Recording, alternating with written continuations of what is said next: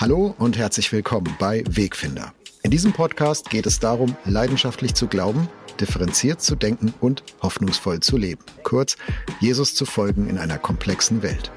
Mein Name ist Jörg Dechert und heute spreche ich mit Uwe Heimowski über das Leben zwischen Zufall, Absicht und göttlicher Führung. Wie immer freuen wir uns über E-Mails an wegfinder.erf.de.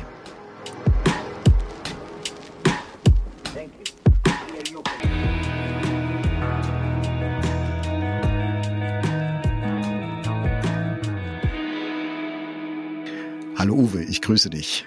Hallo Jörg, heute darf ich mal die erste Frage stellen. Was für ein ich, Zufall.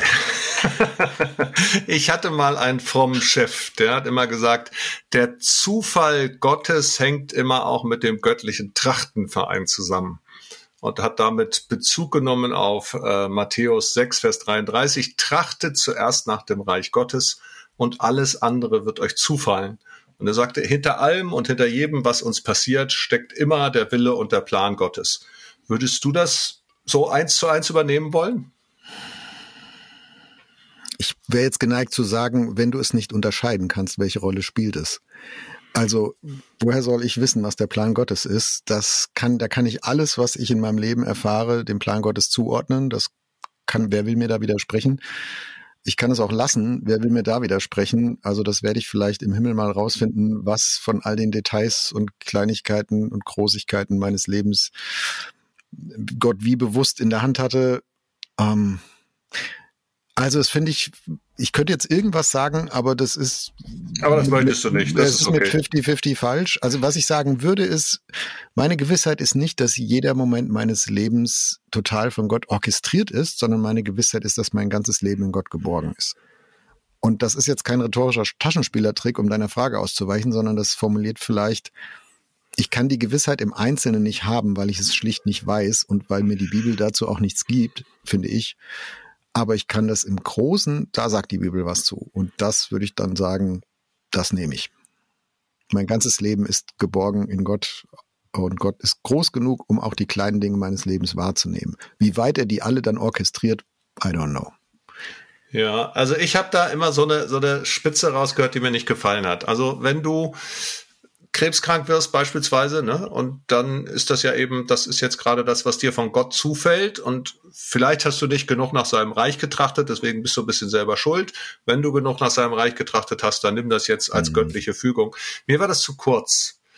Und da bin ich ganz nah bei dem, was du sagst, ne? Geborgenheit in Gott, ähm, wissen, dass die Sachen bei ihm aufgehoben sind. Es gibt so ein schönes Stichwort, äh, Fremdwort, das heißt Kontingenzbewältigung. Also die Fähigkeit, mhm. dass das, was im Leben so unzusammenhängt, plötzlich äh, erschütternd, ohne, ohne Zusammenhang irgendwie auf mich einfällt, dass ich das in Gott sortieren kann und bei ihm aufheben kann. Und in dem mhm. Sinne, finde ich, hat dieser dieser Bibelvers oder dieser Spruch mit dem Trachtenverein durchaus seine Berechtigung.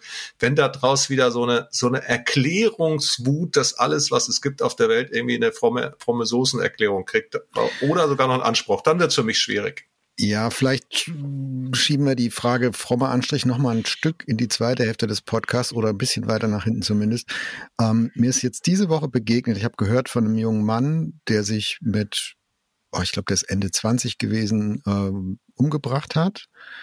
Ähm, aus dem Nichts scheinbar kein Abschiedsbrief, keine depressive Vorgeschichte, keine erkennbaren Schicksalsschläge, keine Krankheitsbelastung. Also nichts, aber auch gar nichts, wo du irgendwo sagen würdest, genau hier gibt es einen Grund oder ein Motiv oder eine Bedrückung oder sowas.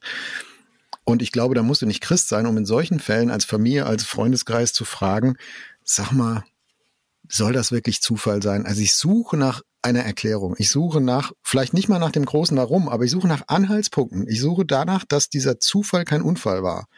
Äh, oder andersrum, dass dieser Unfall kein Zufall war, sondern dass, dass es irgendwas gibt, was diesem Ganzen eine, eine Erklärbarkeit gibt, weil ich glaube, wir können als Menschen nicht damit leben, dass etwas keinen erkennbaren Sinn hat, aber wir ihm trotzdem ausgeliefert sind. Hm. Und das finde ich jetzt bei Suizid natürlich besonders krass, äh, als, als Angehörige, als, ähm, als Freunde oder so, wenn man das so mitkriegt. Ähm, aber schon da finde ich, ist, ist die Sehnsucht danach, dass, dass hinter den Unfällen und den, den, den, dem, was uns so zufällt vom Leben, von Gott wem auch immer, äh, dass das doch bitteschön alles sein mag, aber kein Zufall. Und das, ich glaube, das ist eine menschliche Sehnsucht, die ganz stark ist und die die, die führt in ganz verschiedene Richtungen gleichzeitig. Also sie führt dahin, dass du, wenn du was von so einem Suizid mitkriegst, von der Frage nicht lassen kannst, was hat dazu geführt. Ne? Ich brauche irgendein Packende, ich brauche irgendeinen Grund ja. unter den Füßen. Das führt dazu, dass Menschen in Verschwörungstheorien abdriften, in anderen Fällen, ne? und sagen, das kann doch gar nicht sein, dass das hier alles zufällig und Corona und überhaupt und die Globalisierung und ich suche irgendwelche Hinterleute und Hintermänner und ich brauche irgendwas, was mir den, den Zufall rausnimmt aus, aus der Gleichung. Ähm, man könnte sogar sagen, ne, äh, religiöse Menschen suchen das. Also die, die brauchen da so einen Gott oder Götter oder irgendeine Vorstellung, weil sie es nicht aushalten können, dass da einfach ein, ein kalter, nackter, blanker Zufall im Universum äh, letztlich dahinter steht. Also ich glaube, das ist eine ganz tiefe Frage, die wir hier fragen. Was uns da zufällt und von wem und und ist schwer auseinanderzunehmen. Ja, also ich sag mal, bei, bei so einer Frage wie jetzt zum Beispiel Suizid, äh, kommt natürlich dann einfach schlicht und ergreifend noch mit rein. Wenn ich den Grund wüsste, würde das auch alle entlasten. Weil wenn du den Grund nicht weißt, dann bist du natürlich als Angehöriger, als Elternteil, auch als Geschwisterteil wirklich auch am Fragen, was hat es mit mir zu tun?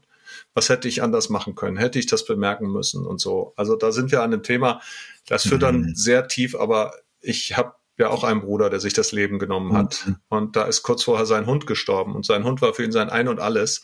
Mhm. Und ich hatte noch überlegt, wirklich, ob ich ihm einen jungen Hund schenke. Und hinterher fragst du dich, warum habe ich das eigentlich nicht gemacht? Lag mhm. das da dran? Das ist natürlich absurd, so, aber irgendwie, du, alles geht dir durch den Kopf. Du bist plötzlich, legst du alles nochmal drauf. Und ins, ganz, in besonderer Weise, wenn du das Gefühl hast, ich könnte schuldig sein oder ich könnte, oder du, du denkst, ja, es gibt sowieso Sachen, da habe ich was versäumt und jetzt passiert was und so. Da, da fühlt sich der Schuh Zufall eben nicht wie Zufall an, sondern wie, dass wir haben ja diesen Wort, ein Wort dafür wie ein Schicksalsschlag. Ja? ja. Das Schicksal hat mich geschlagen und wahrscheinlich habe ich es auch noch irgendwie verdient. Und das wird dann richtig brutal. Ne? Ja, auch das Schicksal ist ja etwas, was dir geschickt worden ist. Das ist eigentlich wie der Zufall, der dir zufällt. Also da gibt es ja auch eine mhm. Quelle dahinter, eine nicht benannte, aber die, diese deutsche Sprache drückt ja da aus, hm, es gibt da einen Autoren für. Also da gibt es eine Quelle dahinter, da gibt es eine Ursache dafür. Wir kennen sie nicht, aber es gibt sie. Ob es die jetzt immer gibt, das war ja deine Frage eingangs, ne, steht da immer Gott dahinter. Das werden wir mal ja, wir werden es vielleicht nicht lösen in dieser Podcast-Folge, aber wir werden darüber sprechen. Ich, ich hol's mal weg von der, von der äh, tiefen Frage eines Suizids auf eine ganz alltägliche. Da kann man es vielleicht ein bisschen entspannter diskutieren, ohne dass ganz viele andere Fragen immer auch mitschwingen und mitberührt werden. Ähm, der stinknormale Stau auf der Autobahn. Ich habe festgestellt, weiß nicht, wie dir das geht, ich habe festgestellt, wenn ich in Stau gerate und der ist so lange, dass ich das Ende vorne nicht sehe, und ich nicht weiß, wo der jetzt herkommt und warum, dann rege ich mich tierisch auf. Wenn ich aber sehe, ach, da vorne ist ein Unfall oder ach, da ist eine Baustelle, also ich erkenne die Ursache, dann bin ich auf einmal ganz entspannt, also relativ entspannt. Das macht für mich einen Unterschied, ob ich den, den Grund hinter meiner Lage einsehe und kenne oder ob ich ihn nicht kenne.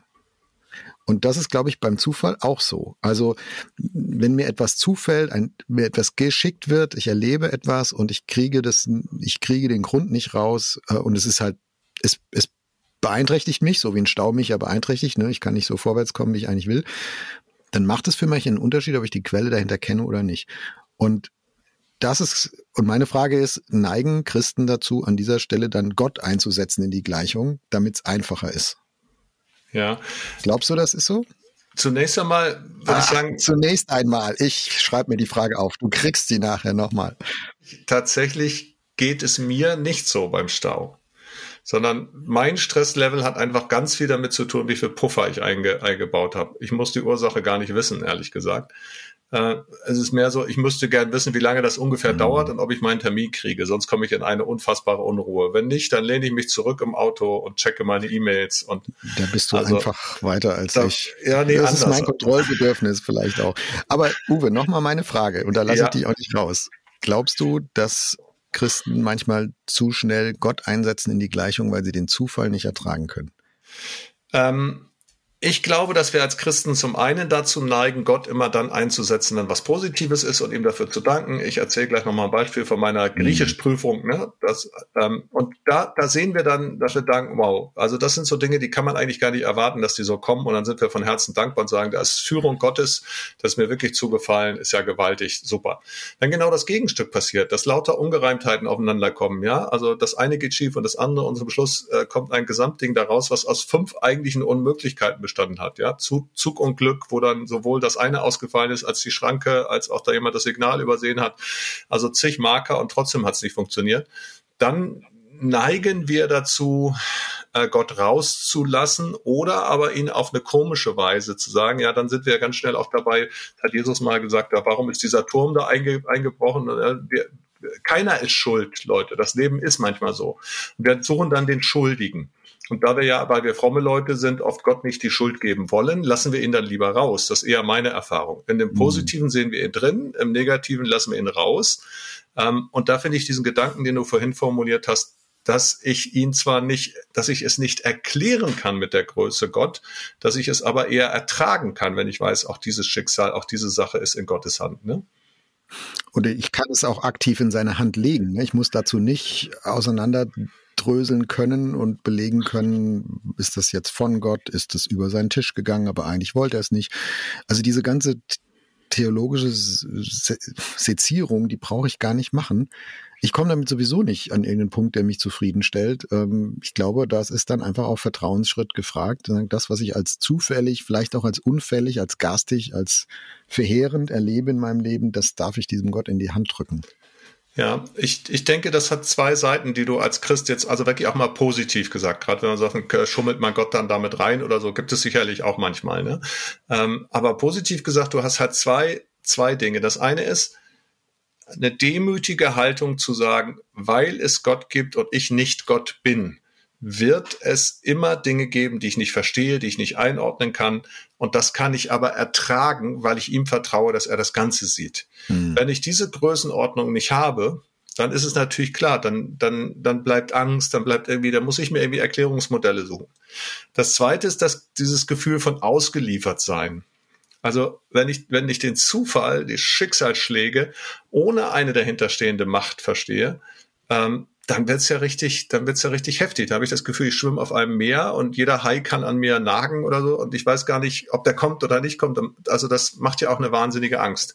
Und das schafft Glaube natürlich eine unheimliche Geborgenheit, ein unheimliches Vertrauen. Auf der mhm. anderen Seite gibt es ja Religionen, zum Beispiel Hinduismus, die das Karma lehren, wo du dann sozusagen als niedrigste Kaste geboren wirst und daran war dann dein Lebens, Glück schuld, dass du in deinem vorherigen Leben hattest oder so. Und diese, diese Form von Kontingenzbewältigung, von, dass den Zufall ausschließt, weil alles, was mir passiert, habe ich schließlich verdient in einem früheren Leben. Und wenn ich ein schlechtes Karma hatte, dann bin ich halt ein schlechter Mensch und so. Damit kann ich ja, kann ich ja Verhältnisse zementieren. Diesen Teil, den finde ich wieder total schwierig. Ja, da ist der christliche mhm. Glaube anders. Also nimm nicht einfach regungslos alles aus Gottes Hand, sondern tu auch was dafür, dass es sich verändert. Ja, da ist das, ich glaube auch, der christliche Glaube ist da wirklich in einer in einer besonderen Position gegenüber dem, was wir Vorsehung nennen oder Gottes Allmacht, ähm, das Schicksal. Äh, du hast eben Hinduismus erwähnt. Also das ist sicher der eine Pol zu sagen, na ja, das, das lade ich alles auf mich. Also alles, was ich tue, jeder Gedanke, den ich habe, jede gute Tat, die ich unterlasse, hat eine Auswirkung auf mich, egal wie zufällig es sich jetzt anfühlt. Ja, ich werde das alles wieder ernten. Das ist der eine Pol. Ähm, der, der mir das Leben schwer macht. Der andere Pol, finde ich, ist der Fatalismus. Also so, ich kenne mich nicht super gut aus, aber das, was ich über den Islam verstanden habe, ist, dass das, dass das, dass Allah so weit weg ist im, im Verständnis von vielen Muslimen ähm, und, und auch so unergründlich. Ne, da, das haben wir eben über Gott auch ein bisschen gesagt. Äh, das, und er tut, was er will. Ähm, und ich krieg davon auch nichts mit und er schuldet mir auch keine Erklärung, dass man sagen kann, inshallah, also so wie Allah will, das wird schon irgendwie laufen. Da bin ich auch raus, ähm, also bei dem, beim einen lade ich alle Zufälle auf mich und beim anderen schiebe ich alle Zufälle zu Gott und sage, also jede Kleinigkeit ist am Ende Gott. Ich bin, also ich bin raus, ja. Ich habe da keine Verantwortung, ich brauche doch nichts versuchen, ich bin ja raus. Und ich finde, der christliche Glaube, das christliche Gottesbild ist so ein bisschen dazwischen. Also ja, Gott ist allmächtig, Gott erklärt mir nicht alles, es gibt einen Gott und er bin ich ich, deswegen werde ich manches auch nicht verstehen. Und trotzdem ist es nicht dieser, dieser, dieser fatalistische Gedanke, Und, und deshalb brauche ich mich ja auch nicht, ähm, also des, deswegen bin ich entkoppelt ja. sozusagen von dieser Welt und dem, was ich bewegen kann, sondern ich bin von diesem Gott her berufen und gerufen, in die Zufälligkeit dieser Welt auch hineinzuwirken, auch wenn ich nicht alles enträtseln kann, was dabei passieren wird. Ja, äh, wir haben natürlich auch als Christen, ich sag, sag mal, also ich nehme mal dieses, diese sogenannte doppelte Prädestinationslehre. Also Prädestination, Vorherbestimmung. Es war mir klar, dass du das Fass heute aufmachst. Ja, aber sorry, aber da bist du mittendrin. Und da ja. ist dann klar, es gibt die einen sind bestimmt dafür, dass sie, also im Römerbrief steht das, ne? Es gibt Gefäße zur Ehre Gottes und es gibt Gefäße zur Unehre Gottes. Die einen geschaffen, damit Gott an ihnen Freude hat, die kommen in den Himmel, die anderen geschaffen, um zu zeigen, wie, wie böse die Sünde ist und die werden dann irgendwann alle in der Hölle landen. Und du kannst den Ausgang nicht bestimmen, den bestimmt Gott vor. Ähm, und das ist natürlich genauso fatalistisch. Es ist unfassbar eigentlich. Ne? Du kannst dann sozusagen in der Konsequenz nur durch deinen Lebensstil beweisen, dass du zu den Geretteten gehörst. Aber eigentlich die Auswahl hat Gott schon getroffen, ein für alle Mal. Das ist vorherbestimmt vorher. Und das ist natürlich wirklich fatal äh, kontrastiert auch mit unheimlich vielen anderen Bibelstellen, die wirklich sagen, kommt zu mir, ja, also die, die das Imperativische haben, wo Gott, wo Jesus Leute auffordert, tut Buße, kehrt um, was also voraussetzt, dass ich überhaupt die Freiheit habe, umzukehren. Und insofern mhm. würde ich sagen, dieses Fatalistische müssen wir nicht nur beim Islam zuschreiben oder bei anderen Religionen suchen, das, das hat eine Tendenz auch in bestimmten christlichen Gruppen. Äh, genau, es ist erstmal ein menschlich-psychologisch verständlicher ähm, Wunsch, auch, da entlastet ja auch, ne? Ich muss es nicht, also ich muss mich nicht damit beladen, da wird, werden sich die da oben, der da oben schon irgendwie kümmern. Ähm, ich glaube, das Thema Hölle hat eine eigene Podcast-Episode bei uns verdient, was, also ich mache das fast gerade wieder zu, was du gerade aufgemacht hast, weil ich glaube, das kriegen wir heute nicht nebenbei abgehandelt. Dazu ist das fast zu groß. Ähm, ich glaube aber, dass das Gottesbild ganz massiv eine Auswirkung darauf hat, wie wir über Zufälle reden und denken und leben. Also, ich bin ja immer so ein Typ, der so ein bisschen Big Picture liebt und ne, die, die geschichtlichen Entwicklungen. Also, ich habe mir Folgendes überlegt und das ähm, vielleicht sagst du mal, wie du darüber denkst. Ich schilde dir das einfach mal. Wenn wir uns angucken, die, die Welterkenntnis der, der Menschheit in den letzten tausend Jahren, dann kommen wir aus einer Phase, wo sich der Mensch viele Naturphänomene erstmal nicht wirklich erklären konnte. Wetter, Blitze, Ernte, Fruchtbarkeit, solche Dinge. Also in, in traditionellen in, in Kulturen, in der Antike und so weiter. Ähm, du wusstest, wie du Brücken baust und, und Karren und Räder und alles. Ähm, und wie du Feuer hütest und Burgen baust vielleicht noch. Aber da gab es immer einen großen Teil des Lebens, der war nicht verfügbar. Und um mit, mit dieser Verfügbarkeit irgendwie zu leben, hast du das äh, dem Übernatürlichen zugeordnet. Also das ist Gott oder je nach Weltregion und Weltreligion Götter und dann betest du die an, dann opferst du den und so. Aber da gab es immer einen großen Teil des Lebens, den hattest du weder im Griff noch verstanden, da gab es keine Erklärung für. Der war zufällig und weil Zufall, wie gesagt, eine, eine Lücke ist, die wir in der Gleichung nicht mögen, in unserem Leben, also klare Zuordnung. Da gibt es dann einen mystischen Gott, der das irgendwie füllt. So, jetzt kommen wir ins Zeitalter der Entdeckung und Erfindung, äh, Beginn der Aufklärung, ähm, irgendwann Industrialisierung und der Mensch lernt, ich kriege das Leben in den Griff, ich kriege diese Welt in den Griff. Inzwischen wissen wir, dass wir es auch übertreiben an der Stelle, also hat auch Nebenwirkungen. Und so, also so sehr wir dann die, die Naturgesetze anfangen zu enträtseln als Menschheit und äh, dem auf den Trichter kommen, so verändert sich auch das Bild von Gott, zumindest im Abendland. Dann, da wird plötzlich so ein Uhrmachergott draus, der all diese Regeln, die wir jetzt verstanden haben und dieses Räderwerk, was wir geblickt haben, sozusagen ins Leben gesetzt hat, angestoßen hat und sich dann aber zurückzieht. Weil jetzt gelten ja die Regeln, die Naturgesetze. Das tickert jetzt vor sich hin. Und als Menschen haben wir die Freiheit, die Würde, die Klugheit, das mitzukriegen und zu enträtseln. Da ist der Platz für Zufall, wird auf einmal kleiner und es stört uns aber auch nicht, weil wir können ja ganz viel auf einmal erklären. Außer Schicksalsschläge. Da reden wir auch noch so. Ne? Da wurde uns etwas geschickt, das mhm. passt nicht ins Räderwerk. Und jetzt kommt die, ähm, jetzt redet der Physiker, sorry, dann kommt die Quantenmechanik und auf einmal reden, auf einmal ändert sich die Art und Weise, wie wir Naturgesetze verstehen und es ist nicht mehr alles so deterministisch und Räderwerk, sondern das Bild ist eigentlich, es gibt Wahrscheinlichkeiten, es wird alles so ein bisschen schwammig auch, es wird ein bisschen nebulös. Und die spannende Frage finde ich, also verändert sich da nochmal das Bild vom Uhrmachergott? Weil unser Verständnis, weil wir inzwischen kapieren, okay, so ganz deterministisch und geradlinig funktioniert die Welt gar nicht, wie wir jetzt 250 Jahre lang gedacht haben. Das, was du beschrieben hast, dieses Bild vom Uhrmacher, ist das, ist das Bild des sogenannten Deismus, so nennt man das theologisch. Das war eine Lehre des 18., 19. Jahrhunderts, die genau davon ausgeht. Gott hat die Welt einmal am Anfang geschaffen und dann sie sich selbst überlassen, beziehungsweise die Mechanismen, damit sie funktioniert, alle gegeben. Das hat übrigens nicht erst die Quantenmechanik neu, neu gedacht. Vielleicht zur Quantenmechanik, was war denn deren neue Erkenntnis? Deren neue Erkenntnis war, dass es ein sowohl als auch geben kann in der, in der, in der Mechanik, ne? Dass also das, Teil, dass das Licht sowohl Teilchen als auch ähm, na, wie heißt das andere, als auch Welle, Welle. sein kann. Ja, ja sowohl und noch Teilchen, Dinge mehr. Also, genau, ja, ja aber, aber, allein diese beiden, das, was vor, bis vorher ausgeschlossen wurde, du warst entweder oder und jetzt geht plötzlich ein sowohl als auch. Das ist das Neue. Aber schon vorher, schon während des Deismus, ähm, in dieser, dieser Idee, wenn du etwas reintust und dann passiert es, hat sich das auch in der Theologie und der Philosophie wiedergespiegelt. Also in mhm. der Theologie zum Beispiel nannte man das Tun-Ergehen-Zusammenhang. Ja. ja, tu das Gute und dann geht's dir auch gut. Also Folge Gottes Gebote, dann wirst du gesegnet und Segen ist auch materieller Reichtum, Wohlstand, Weiterentwicklung. Der Begriff der Entwicklung, den haben wir ja bis heute, Development, äh, spielt, kommt da eigentlich her. Ähm, und in der, in der Philosophie ähnlich gedacht, ja, wenn du in der Aufklärung im Grunde genommen, wenn du, wenn du erwachst, wenn du zu dir selber findest, dann wird das auch den besseren Menschen hervorrufen. Da gab es in der Theologie aber die Feststellung, die, die Sache, man hat dann zum Beispiel neu nochmal zum Beispiel das Buch Hiob gelesen und sagt, genau das ist da durchbrochen dieser Tun-Ergehen-Zusammenhang. Hiob ist, erzählt eigentlich genau schon vor, vor 800 Jahren, äh, 2800 Jahren eine Geschichte, äh, dass eben der Gute dass dem das, das Schicksal alles nehmen kann und dass da quasi sozusagen, dass fast Gott und, und der Teufel darüber Lotterie spielen, wie gehen wir mit Hiob um. Ja, eine mhm. ganz andere Geschichte.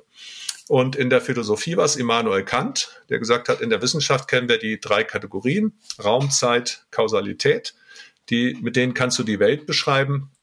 Aber der Zugang zu Gott geht eben weder über Raum noch über Zeit noch über Kausalität noch, also dass alles Ursache und Wirkung hat, sondern Gott kannst du nur erleben über, er hat, Kant hat gesagt, es ist der gestirnte Himmel über mir und das moralische Gesetz in mir. Also das Staunen über die Schöpfung und das Ergriffensein davon, dass man das Gute will. Das muss ja irgendwo herkommen. Ja, eigentlich wäre ja evolutionär gesehen, ich muss ja immer den Vorteil für mich suchen und nicht das Gute überhaupt, ja, nicht die Moral. Und er sagt sozusagen, über das sittliche Vermögen und über das Staunen kannst du dich Gott nähern. Also schon da gab es Ansätze, lange vor der Quanten, Quantenphysik, äh, zu sagen, nee, also Gott, Glaube ist viel, viel mehr als das, was wir naturwissenschaftlich darstellen können.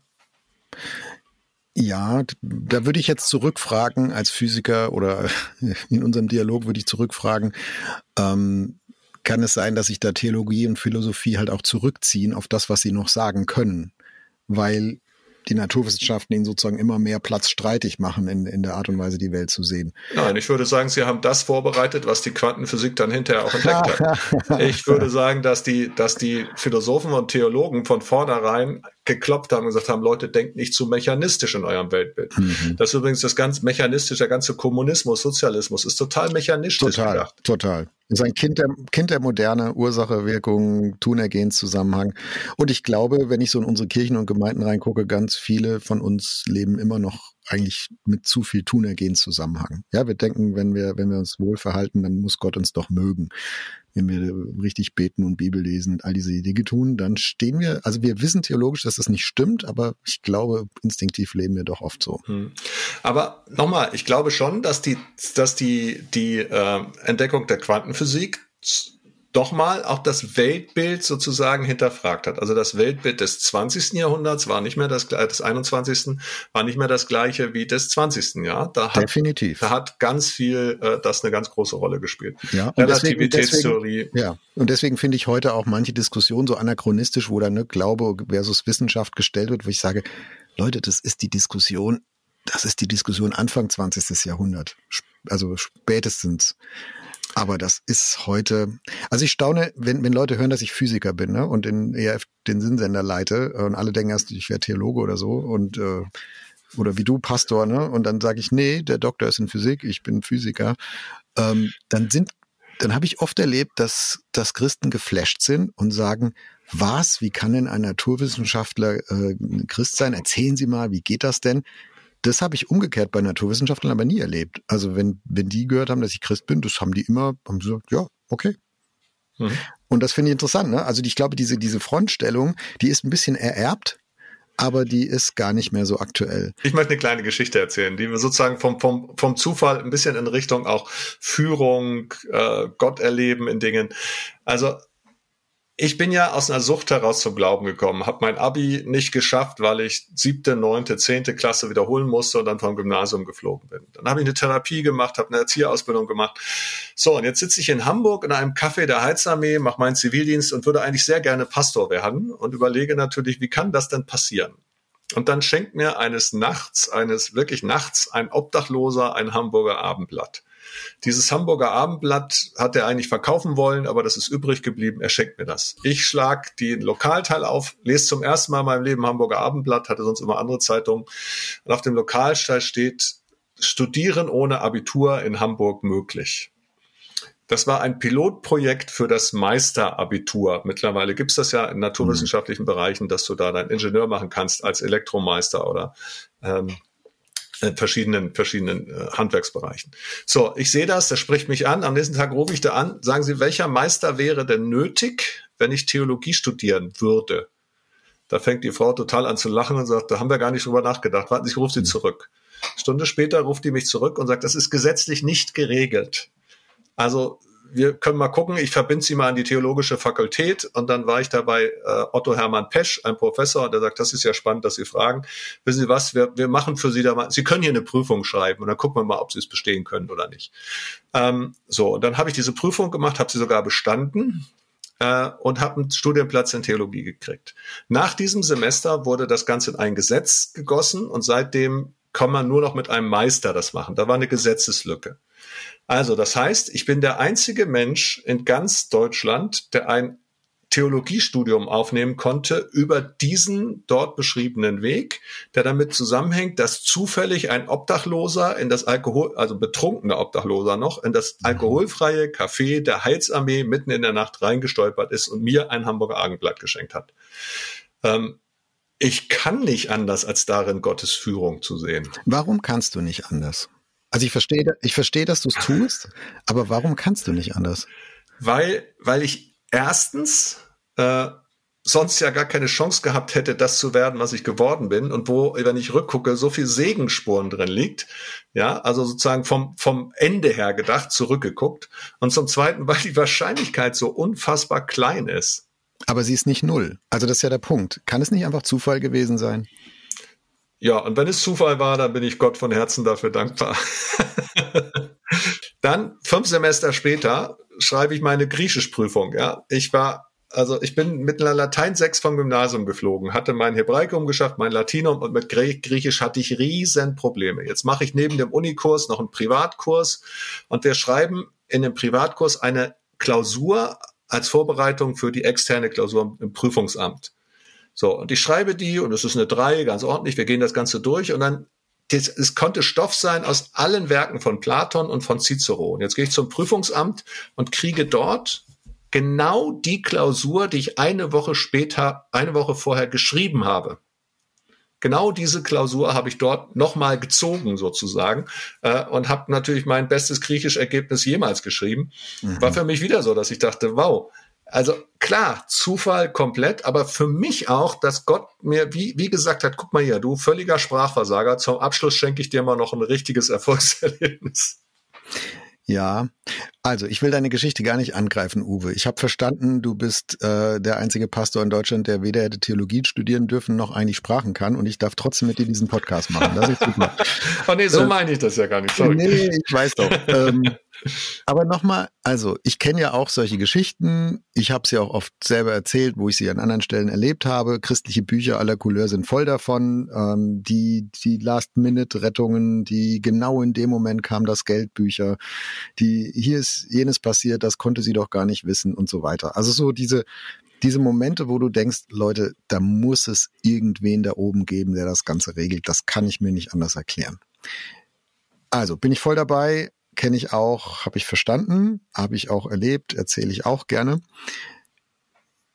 Trotzdem nochmal die, die fundamentale Frage, Uwe, ähm, ist das nicht derselbe Mechanismus, den Menschen im vierten, fünften, sechsten Jahrhundert hatten, wenn es geblitzt hat oder die Frau unfruchtbar war? oder, oder es dann doch Nachwuchs gab, dass man gesagt hat, ah, jetzt, das kann ich mir jetzt nicht anders erklären, das kriegt jetzt Gott zugeordnet? Also zunächst einmal ist es kein Gegensatz zwischen das, was ich erklären kann, ist nicht Gott und das, was ich nicht erklären kann, ist Gott. Hm. Also Gott ist für mich nicht der Lückenbüßer, der immer dann eintritt, wenn alles andere weggeht.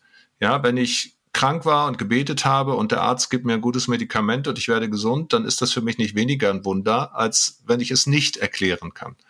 Oder wenn vorhin habe ich Kant zitiert, ja, dieses Staunen über den Himmel über mir. Je mehr ich von Astronomie verstehe, das heißt ja noch lange nicht, dass ich deswegen weniger staunen kann. Im Gegenteil. Im Gegenteil, ja. Die Geburt meiner Kinder wahrgenommen habe, dann ist es etwas, das lässt mich staunen. Das waren, waren ehrfürchtige Momente da zu sein. Da hat's in, es hat mich gebetet vor lauter Staunen, obwohl ich das naturwissenschaftlich alles erklären und herleiten kann. Insofern, was es nicht ist, ist dieses nur, wenn diese Lücke da passiert, ähm, bin ich sozusagen staunig über Gott. Was für mich damit reinkommt, ist, dass ich, dass ich wie, wie für mich erlebt habe, über meine eigenen Grenzen hinaus hat Gott etwas möglich gemacht. Dabei hat er mich ja benutzt. Ich bin ja auf die Idee gekommen, da anzurufen an der Universität. Äh, ich habe ja die Prüfung auch schreiben müssen ich, und so weiter. Das ist ja jetzt nicht alles nur vom Himmel gefallen. Ja, auch in der Griechischprüfung. Ich hatte ja immerhin schon mal vorher eine drei, aber dann kriege ich trotzdem genau diesen Text. Und für mich ist das, ich weiß gar nicht, wie ich das sagen soll. Das ist wie so ein Bonbon oder so ein besonderer Lichtschein oder ein besonderer Herbsttag oder also einfach etwas, wo ich staune, dass in meinem Gott Dinge, in meinem Leben Dinge möglich geworden sind, wo ich als Christ sagen kann, da entdecke ich Gottes Führung drin und Gottes Wunder auch. Aber nicht, weil ich sie nicht anders erklären kann, sondern einfach, weil sie so spektakulär sind, dass ich sie irgendwie cool finde. Mhm. Du hast eben gesagt, ich habe ja trotzdem diese Arbeit geschrieben und ich habe mich angestrengt und da ist auch was passiert. Ähm, da würde ich gerne auch noch mal rein. Zweite Ecke, die so die Zufälle uns wegnimmt. Also die eine Ecke ist Gott kann uns den Zufall wegnehmen und wir kommen wie auch immer auf, äh, auf welchen Wegen auch immer zur Erkenntnis, oh, da ist, das hat Gott gewirkt, das hat Gott bewegt, das hat Gott in meinem Leben reingebracht. Die, das andere, was uns Zufälle wegnehmen kann, ist unser eigener freier Wille. Also da würde ich gerne auch noch mal drüber reden, ähm, dass dass wir jetzt heute miteinander sprechen. Ist das jetzt Zufall oder nicht? Also, wir haben einen Termin gemacht, wir haben den Kalender reingestellt, wir haben uns eingeloggt hier in unser Tool, mit dem wir den Podcast aufnehmen. Wir haben alles, das fühlt sich erstmal ganz, ganz normal an. Was soll das für ein Zufall sein? Ähm, wir waren ja aktiv. Wir haben das doch gewollt. Wir haben das doch bestimmt. Aber dass ich etwas will, dass ich etwas tue, dass ich etwas bestimme, ist das, ist das mein freier Wille oder ist das auch am Ende Zufall, weil deine Neuronen in deinem Gehirn gerade zufällig so und so gefeuert haben und dann hast du dich halt entschieden, wir machen jetzt heute den Podcast. Verstehst du, was ich meine? Ja, klar. Ähm, du nimmst das Beispiel Podcast. Ich nehme mal äh, das Beispiel von ein Kind entsteht, ja. So, da hast du dann Tausende, fast Millionen von Samenzellen und die eine setzt sich durch. Ist dein Kind dann hinterher Zufall? Äh, nein, das ist es nicht. Es ist Produkt von Liebe, es ist Produkt von Schöpfung, es ist Produkt von, von äh, dem Austausch von Menschen miteinander, es ist Produkt von Vererbung und ganz viel. Unser Podcast, den haben wir uns irgendwann mal überlegt. Wir saßen zusammen und hatten die Idee, das zu machen und daraus ist was geworden. Und dann sind wir unterwegs und dann begegnen uns Themen. Also, und das ist immer eine Mischung aus warum gerade heute Zufall? Wir hätten heute auch über Ökologie sprechen können, was wir wahrscheinlich das nächste Mal machen werden. Ähm, dass wir uns für das eine oder andere entschieden haben, war so ein bisschen Stimmung, Tagesform, man kann auch sagen Zufall. Aber da steckt ja trotzdem eine Vorbereitung dahinter, da steckt ja trotzdem eine Energie dahinter, da steckt ja trotzdem ein, sich aufeinander einlassen. Und ich würde sagen, es fließt ineinander. Es ist ja nicht sowohl als auch. Aber, aber wie, wie würdest du das denn beschreiben? Ich bin da wirklich am Fragen. Ähm, also ich bin jetzt nur bei der, bin nicht, nicht mehr bei der Frage Gottes Führung, sondern ich bin bei der Frage ähm, freier Wille des Menschen. Mhm. Wir, wir können ja als Menschen nicht alles, was wir wollen. Also ich kann mich nicht hier aufs Gebäude vom ERF stellen, vom, vom neuen Medienhaus runterspringen und sagen, ich will jetzt fliegen und dann fliege ich. Nein, ich werde unten aufschlagen. Äh, mit negativen Folgen. Das ist völlig klar. Ähm, also freier Wille heißt ja nicht, ich habe die Freiheit, alles zu tun, alles zu lassen, was irgend ich will, sondern freier Wille ist immer eine Auswahl auf einem Spielfeld. Äh, das, das kenne ich vielleicht, manchmal kenne ich es auch nicht. Es ist wahrscheinlich meistens größer, als wir denken. Ähm, ist auch ein Thema für einen anderen Podcast. Ne? Also was mache ich aus meinem Leben und so. Aber innerhalb dieses Spielfeldes treffe ich Wahl, treffe ich Entscheidungen. Zumindest fühlt es sich für mich so an, dass ich der bin, dass es ein Ich gibt, was da Entscheidungen trifft und ähm, und dazu greift und dann sagt, ich mache heute den Podcast mit Uwe und ich mach, gehe nicht einkaufen in der Zeit zum Beispiel. Mhm. Ähm, also es fühlt sich an wie freier Wille, aber frei, ganz frei ist er nicht. Er ist begrenzt. Das ist auf einem begrenzten Spielfeld, aber ich, ich habe als, als Mensch habe ich, wenn ich gesund bin, äh, Hirn und hirnphysiologisch in der Regel die die Erfahrung, ich habe eine Selbstwirksamkeit. Das lernt ein Kind auch irgendwann, ui, wenn ich auf den Ball haue, macht es quietsch. Ah, das war ich. Also das dient, glaube ich, auch, mhm. äh, da müsste man jetzt Kinderpsychologen fragen, vielleicht weißt du das auch, ich stelle mir das so vor, das dient auch zur Entwicklung eines gesunden Ichs, dass ich die Erfahrung der Selbstwirksamkeit habe und nicht einfach irgendwas passiert und es hat nichts mit dem zu tun, was ich mir so vornehme und was ich möchte. Also da entsteht ein menschlicher Wille und über den menschlichen Willen entsteht ein Ich und dieses Ich hat dann denkt dann, es hat einen freien Willen und kann regeln und schalten und walten und kommt im Leben aber auch immer wieder an Grenzen und ringt dann damit. So, und jetzt kommen diese Zufälle und meine Frage ist eben, was, was heißt Zufall für meinen freien Willen? Dass mal, dass du eine 3 kriegst und nicht eine 4 oder eine 5 oder eine 1. Ja, kannst du sagen, gut, ist meine Leistung, aber dass du da angerufen hast, du hättest dich auch entscheiden können, ich rufe da nicht an. Und also da, sind, da gibt es so viele Player auf diesem Spielfeld. Ähm, also unser, unser freier Wille ist ein Player, Gott ist ein Player, sage ich als Christ, der auch da mitmischt. Und dann gibt's diese Wolke, die wir Zufall nennen, und alles wirkt in diese Wolke rein. Also mein freier Wille wirkt in diese Rolle, in diese Wolke rein, Gott wirkt in diese Wolke rein, andere wirken in diese Wolke rein, und dann kommt da irgendwas bei raus.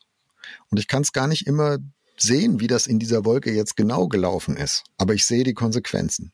Und dann versuche ich die Konsequenzen diesen Faktoren zuzuordnen. Wir haben jetzt viel drüber geredet bisher in dieser Episode, wie, wie das mit Gott zusammenhängen könnte. Hm. Und eben habe ich wie ich mir vorstelle, dass das mit meinen Entscheidungen, meinem freien Willen zusammenhängen könnte. Und manchmal widerspricht sich das auch, manchmal geht es in dieselbe Richtung und manchmal passiert vielleicht was ganz Undurchschaubares und wir wissen gar nicht, das was jetzt mit mir zu tun, hat das was mit Gott zu tun oder gibt es tatsächlich echte Zufälle? Entwicklungspsychologisch ist übrigens das, das erste, was das Kind lernt, ist die, ist das Nein sagen und das Abnabeln, das Trennen von, von der Mutter. Also es ist ja zunächst mal eine symbiotische Beziehung. Und bevor die Selbstwirksamkeit kommt, bevor das Ich kommt, ähm, passiert da was. Der erste Schritt ist sozusagen das Abnadeln. Der zweite Schritt ist das, zwei getrennte Objekte wahrzunehmen. Dann ist das Kind nämlich, das ist, bin noch nicht ich, sondern das ist dann die Katrin und so. Das Kind redet von sich in der dritten Person und kommt dann in einem nächsten Schritt zu der Erfahrung, ich bin ich. So, ich kann etwas. Und dieses Ich ist aber dann schon entstanden aus etwas anderem. Es ist bereits geprägt. Es ist definiert über die, also begrenzt definiert mhm. über die Unterscheidung von einem anderen. Und das, glaube ich, gilt genauso auch, auch theologisch, philosophisch, ja, dass um überhaupt in einen freien Willen zu kommen, muss ich, komme ich sozusagen aus etwas, ich, aus dieser Geschöpflichkeit. Da war mal eine, eine, eine Symbiose. Ich bin das Produkt meiner Eltern. Ich bin das Produkt der Erziehung. Also ich und muss sozusagen auch in Abgrenzung von dem mich selber entdecken. Und das jetzt theologisch zu deuten, wenn ich, wenn ich fatalistisch bin, dann bin ich im Grunde genommen in dieser Symbiose noch, Gott macht das alles, ich, ich negiere meinen Willen, freien Willen komplett. Wenn ich äh, aber noch in der, wenn ich meine, das alles sei nur mein eigener freier Wille, dann bin ich fast so ein bisschen noch in der Trotzphase und Kindlich, ne? kreise um ja. mich selbst. Mhm, ja. Und ich glaube, entwicklungspsychologisch gesehen, und letztlich kannst du da auch eine theologische Brücke tun, ist, dass ich das miteinander verknüpfe. Es ist, ich bin Kind der Umstände. Ich bin zufällig hier geboren, wenn man so will, in diesem Land. Ich bin Kind meiner Eltern, die habe ich mir nicht ausgesucht. Es gibt ganz vieles, was ich Voraussetzungen, was die Voraussetzungen geschaffen hat, dass ich geworden bin. Und da habe ich keinerlei freie Mitsprache mhm. drin. Und das prägt mich. Und dieses Erbe dann zu nehmen und zu gestalten, darin besteht sehr, sehr viel Freiheit. Ja? Und auch Sinn, finde ich, und Würde. Ja. Und, ja, genau. Und Wirksamkeit. Und das hilft mir dann vielleicht auch mit den Zufällen des Lebens also den Dingen, die ich nicht enträtselt kriege, die ich nicht direkt in Zusammenhang mit meinem Handeln meinen Absichten bringen kann, damit dann auch leben zu lernen, oder? Also wenn ich weiß, es gibt Setzungen, die habe ich selbst nicht zu verantworten. Ich habe meinen freien Willen eigentlich nur aus diesen Setzungen heraus, die, die mir mitgegeben worden sind. Mitgift, gibt es auch wieder ein deutsches Wort für. Also mir ist etwas mitgegeben worden und da daraus entwickelt sich mein Ich und meine Entscheidung und all das und das setzt sich jetzt auseinander mit dem, was mir da geschickt wird und zufällt in der in der Gegenwart. Genau. Jemand hat mal so schön gesagt, ja, ich kann nicht machen, dass es schneit. Aber die Zunge rausstecken und die Schneeflocke zu spüren, das muss ich schon selber tun. Hm. Ähm, und ich finde das so ein schönes Bild für genau diesen ganzen Umstand. Ja, ich bin einem, einem Leben also ausgeliefert klingt so, klingt so negativ. Aber wenn ich das positiv sehe, wenn ich weiß, dahinter steckt eine Idee Gottes, dahinter steckt ein Geborgensein, ich bin in ein Leben hinein gesetzt, gesandt, gepflanzt, indem ich blühen kann, Früchte bringen kann und mich auch Entscheidungen treffen kann und darf. Und das ist ja gut. Und dieser Begriff von Würde ist, glaube ich, ganz, ganz wichtig. Wenn ich selbstwirksam sein kann, dann hat das was auch mit meiner Würde zu tun. Das gibt es in mhm. anderen Bereichen, sehen wir das genauso. Wenn ich immer nur Almosenempfänger bin, macht mich das klein. Wenn ich mitgestalten kann, macht mich das groß. Ja, der Geber fühlt sich besser als der Nehmer, weil er, weil er, weil er selbstwirksam ist, weil er sich erfahren kann. Und das Geheimnis dahinter, glaube ich, werden wir nie ganz aufdröseln, ja, was wie zusammenhängt. Aber ich glaube, wir brauchen beides. Wenn ich nur bei mir bin, nur bei dem bin, was ich selber machen kann, dann, dann, dann, ja, das, dann ist das so mechanisch, statisch, auch ein Stück ähm, es reicht nicht aus, um das Leben zu beschreiben. Wenn ich aber nur bei bin, naja, es fällt sowieso alles vom Himmel, inshallah, wie du vorhin gesagt hast, mhm. dann, dann bin ich gar nicht aktiv. Ne? Und in diesen beiden Polen, des Geborgenseins und des sich Abnabelns, des Wiedermerken, ich bin geborgen, finde ich das etwas, etwas Gewaltiges. Und darin kann ich staunen, kann staunen über Schöpfung, über Liebe, aber ich kann eben auch staunen über eine Griechisch-Klausur, die, die, die genau die den Text aus, aus zum illegalen Pastor gemacht hat. äh, also ich höre, ich höre jetzt aus den letzten Minuten unseres Gesprächs zwei Gewissheiten raus, die, die, wo ich Gott wiederfinde, auch in den Zufällen meines Lebens. Also nicht, indem ich die Zufälle enträtsle und sage, ach guck, da war Gott und genau da war Gott und hier hat er sich so gedacht, sondern zwei Gewissheiten, die das sozusagen umgreifen und wo ich die Zufall gar nicht auseinanderdröseln muss. Die eine, die eine Gewissheit ist, Gott hat mich hier reingesetzt. Das hast du jetzt gerade nochmal äh, sehr ausführlich beschrieben. Äh, Gott hat mich gewollt. Ich bin hier nicht zufällig in dieser Welt, ähm, auch wenn ich keinen Einfluss drauf hatte, wann, wo, wie ich geboren worden bin. Aber Gott hat mich gewollt. Das ist eine Setzung, eine Gewissheit, die mir mitgegeben ist in, in dieses wilde Chaos, dieses hinein, das wir Leben nennen. Und die zweite Gewissheit ist, alles, was da jetzt passiert, das, was ich verstehe und das, was ich nicht verstehe, das darf ich in Gottes Hand wissen und, und wissen, er um, umfasst das alles und auch das ist bei ihm aufgehoben und wird von ihm mit Sinn gefüllt, auch an den Stellen, wo ich es nicht kann, weil ich es nicht verstehe und nicht unter die Füße kriege, wie Schicksalsschläge zum Beispiel, über die wir vorhin gesprochen haben. Also ich glaube, diese beiden Setzungen, diese beiden Gewissheiten von Gott her sind wichtig. Gott hat mich gewollt, das kommt aus meiner Vergangenheit und Gott hat das, was ich jetzt erlebe und in Zukunft erleben werde, das umfasst er und das ist in, in seinen Händen geborgen. Das ist die zweite Gewissheit. Und wenn ich die beiden habe, glaube ich, kann ich auch mit den Zufällen und Schicksal, Schicksalen und auch Schicksalsschlägen meines Lebens ganz anders leben, als wenn ich die nicht habe. War schon fast ein Schlusswort, aber Uwe, lass uns noch mal gucken, was nehmen wir mit aus diesem Gespräch? Was ist dir neu durch den Kopf gegangen oder was geht so mit dir? du hast es ja so einfach in die Debatte rein, rein, reingeworfen, aber mir begegnet das tatsächlich immer wieder, dass, dass Leute meinen, man muss zwischen Naturwissenschaft und Glaube irgendwie eine Spannung aufmachen. Oder man muss dieses, die, zurück zu diesem Weltbild, das alles erklären kann und, und die Lücke, die dann bleibt, das ist Gott. Ne?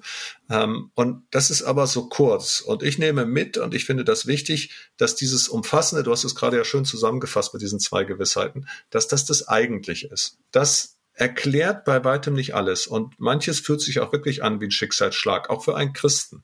Wenn mhm. du mitten aus dem Berufsleben gerissen wirst durch eine schwere Krankheit, wenn dein du hast damit angefangen, ja, wenn dein Kind sich das Leben nimmt oder dein Freund oder so, da, da stehst du da und du kannst das alles irgendwie nicht erklären, nicht herleiten und würdest es aber so gerne.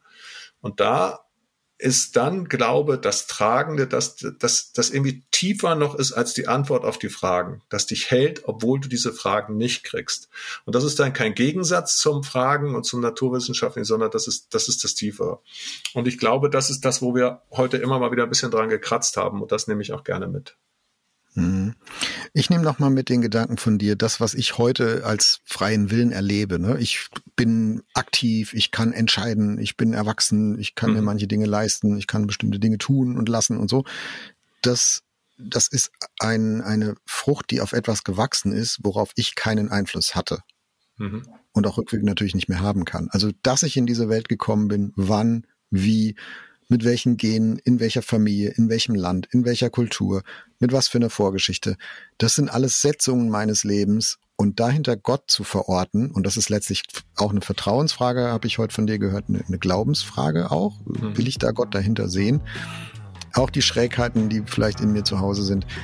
Ähm, also dass all mein Verwalten und Schalten und das, was ich so als freien Willen empfinde, dass, dass das auch gesetzt ist von Gott in diese Welt rein. Und damit ist dann auch eine, glaube ich, ein Auftrag verbunden nach vorne von ihm her. Ähm, das nehme ich nochmal mit. Äh, diese zweite Gewissheit, die hatte ich vor dieser Folge noch nicht so auf dem Schirm. Ich danke dir dafür. Mach's gut, lieber Uwe. Ja, du auch. Tschüss, Jörg.